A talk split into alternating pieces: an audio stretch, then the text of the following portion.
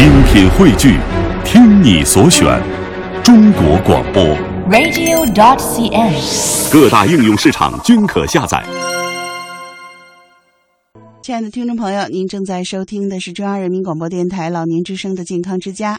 那最近呢，我们在微信上看到了一个帖子，说呀，身体长期严重的缺乏维生素 B 二是导致癌症的根本原因。那是不是我们很多人得了癌症，真的是因为缺乏维生素 B 二呢？那么通过来补充维生素 B 二来防癌抗癌又行不行呢？带着这个问题啊，健康之家的编辑王志梅采访了北京中医药大学东方医院营养科主任医师魏国大夫。宣武医院营养科主任医师李英大夫，还有北京朝阳医院神经内科副主任医师李娟大夫。那我们来听听专家怎么说。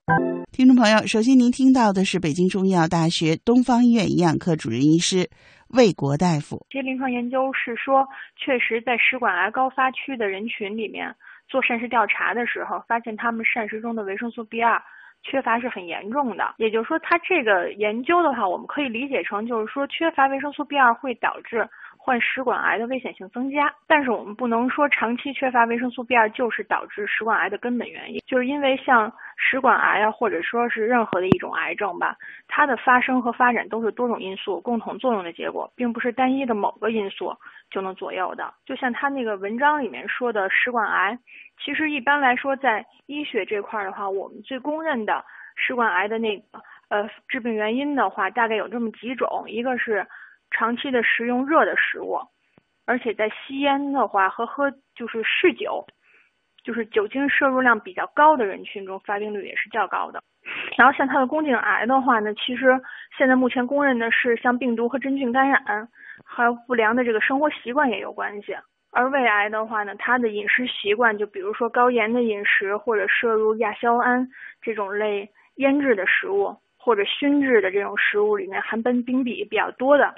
情况下，也是会增加患胃癌的危险的。所以就是说，长期的缺乏维生素 B 二可能是其中的一个原因，但不是说是根本原因。嗯，然后而且，嗯嗯嗯，而且就是说，在目前的这种生活水平情况下来说的话。正常的人群只要平衡的饮食的话，一般都不会说缺乏维生素 B 二的。有研究是表示说对它的危险性是增加的。其他的癌症的话，没有说是呃特别的明显的这种表现。胃癌是这样的，就是说维生素 B 二如果缺乏的话，同时你在食用亚硝胺这种腌制类的食物的时候的话，会增加它对这个胃黏膜的损伤，然后有可能也是会增加患胃癌的风险。但是也不是说它肯定就是导致这个原因。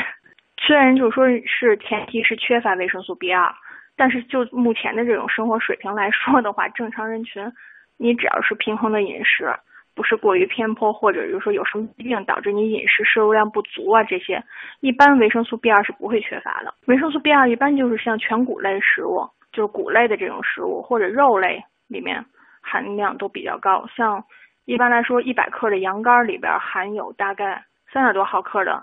这个维生素 B 二。然后或者像鸡肝啊这这种东西，就肝脏类的含量都比较足，而且像我们中国现在推荐的摄入量的话，大概是在呃一点二到一点四毫克。也就是说，其实你比如吃一百克的肝的话，你差不多这个每天的这个摄入量就够了。嗯，如果你同时在吃一些就是全谷类的食物或者蔬菜类的这种的话，那你的摄入量是肯定够的。如果你多服用的话呢，它是会通过就是。呃，身体如果你就是摄入过多的话，它是会通过尿液排泄出去的，所以就是说它在体内的话是不会储存的，除非你是缺乏的话，你多服的话，它会有一定的补充作用。所以你如果补充的话呢，一般三到五天，然后常规剂量的话，每天五毫克，其实也差不多能补充过来了。就因为我们不常说维生素 B 二缺乏的话，它会出现一些就是口腔黏膜的病变，然后这个的话，就像呃，如果你补充维生素 B 二一天五毫克的话。你差不多三到五天，这个口腔黏膜的病变就会有所好转。接下来呢，我们来听听我们对宣武医院营养科主任医师李英大夫的电话访谈。啊，肿瘤啊，或者说是癌症的发生呢，它是多因素的结果啊，不可能仅仅因为呢缺乏维生素 B 二，呃，就引发了这么严重的后果啊。而且呢，治疗癌症的时候呢。也不是说就简简单单的补充 B 二就能办到的。呃，B 二呢，它的作用呢，主要是参与这个生物氧化啊，在我们的三大营养物质呢，呃，脂肪啊、蛋白质、碳水化合物代谢中呢，非常的重要。它呢，逐步的释放能量呢，供细胞的应用。而且呢，呃，B 二呢，还可以和这个维生素 B 六啊、维生素 A 共同的配合，呃，它来维持皮肤黏膜的完整性。我们知道呢，皮肤黏膜功能如果说结构和功能完整呢，可以增加机体的抵抗力，可以维持呢良好的这个健康状况啊。但是呢，呃，如果 B 二缺乏的话，皮肤抵抗力下降的话，啊，确实是能增加这个呃致病维生素感染的侵袭。也有可能说是增加这肿瘤的发生的可能性。它的功能的话，它和维生素 B 六啊、维生素 A 呀来共同完维护皮肤黏膜的完整性。哎，如果说缺乏的话，维生素 B 二的缺乏，它的这个皮肤黏膜的结构的功能完整性破坏掉的话，有可能增加肿瘤的发生率。啊，就是维生素 B 二缺乏呢，最最常见的症状呢，主要是一些炎症，比如像口角炎。哎，那个舌炎、唇炎，还有呢，就是皮肤的炎症，哎，脂溢性的皮炎，哎，而且呢，眼睛有一些的那个疾病，啊，眼睛可能是啊红啊，或者是怕光流泪呀，哎，这是它最最主要的缺乏的症状。啊，从食物上来源补充就足够了，主要是动物的内脏啊，比如像动物的肝、动物的肾，啊，然后呢，奶类。奶制品含的也很多，还有就是蛋类，哎，像这个呃菌类蔬那个植物呃或者叫蔬菜里的菌类蘑菇，哎，或者是豆类也含有一部分啊，其他的植物性食物，比如像粮谷类食物呢，也有少量的啊。我们要维持这个健康的话，嗯，就是说我们每天呢啊需要 B 二的量呢是一点二到一点四毫克啊，像我们动物肝呢。啊，每一百克就可以含到二点五毫克。啊，如果具体上来说，每天能够摄入半两到一两的肝儿，啊，维生素 B 二就能够保证我们一天的需要量了。啊，对于我们老年朋友来说呢，啊，如果想防癌啊，预防这个肿瘤的发生，实际上呢，平衡膳食才是硬道理。啊，应该把我们日常的营养状况维持到最佳状况，这个才是硬道理。哎，你平时的饮食上呢，要注意搭配，呃，比如说粮谷类的食物，还有呢就是蛋白质类的食物也要保证，然后其他的蔬菜水果啊，硬果类的食物啊，一般的防癌的这些元素呢，比如抗氧化的物质啊，还有呢呃维生素啊，还有一些微量元素啊，搭配的合理呢，都可以起到很好的防癌抗癌的作用。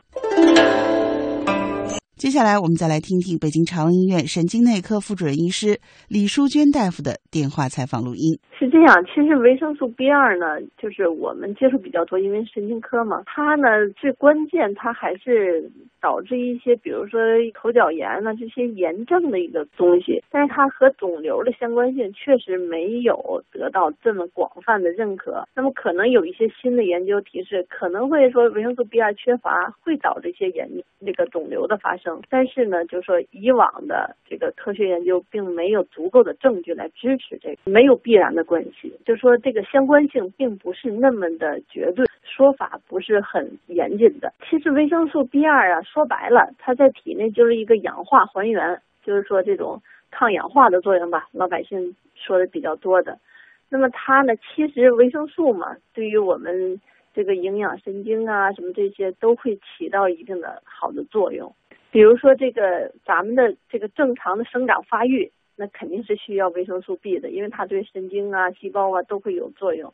还有呢，就是其实我们多见的就是皮肤啊、指甲呀、毛发呀，还有一个最关键就是我们这个口腔黏膜，对吧？口腔啊、唇啊，还有这个舌头啊这些黏膜，还有一个就是我们的视力，那么它可能有一定的作用。那么其实这个，因为刚才也提到啊，它这个维生素 B 呢，它是确实参与了人的这个生长细胞的生长。所以它对小孩的成长呢还是很关键的，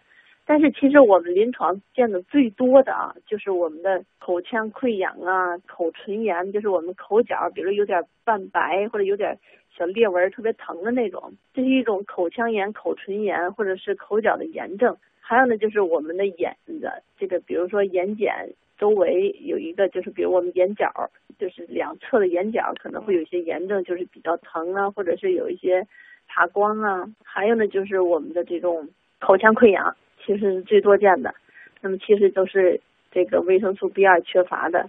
另外，其实就是对小孩儿可能是生长比较迟缓呢。另外还有一个就是说一个比如轻度缺血呀、贫血呀这些维生素 B 二缺乏一个最关键的一个表现。其实对于老年人最关键的就是口腔炎，就是舌头地图舌似的，就是发干肿胀。还有呢，就是这个比如口角容易糜烂。还有呢，就是。或者是就是说一个对于老年人啊，因为这个我们的这种老年，比如有一些阴道炎呐、阴道干燥、干涩呀，这些可能也是一个维生素 B 缺乏的一个表现。嗯，其实说确实补充 B 二呢，它会导致我们的黏膜会会当然会起到一定的作用哈，是对我们的黏膜啊溃疡啊，它确实有一定的愈合作用。那么在预防将来这个这个肿炎症啊或者溃疡进一步恶化，那肯定是有作用的。但是说并不是是说你补充了 B 二以后就遏制了这种肿瘤，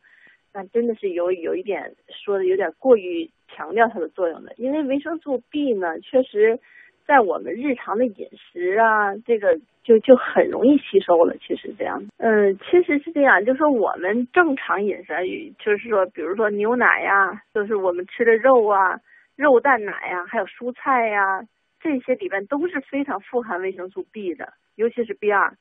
那么，除非就是这些非常容易挑食，就是这个一点肉蛋奶都不吃这种素食主义。但素食呢，如果你吃摄入足量的蔬菜，那么也没有问题。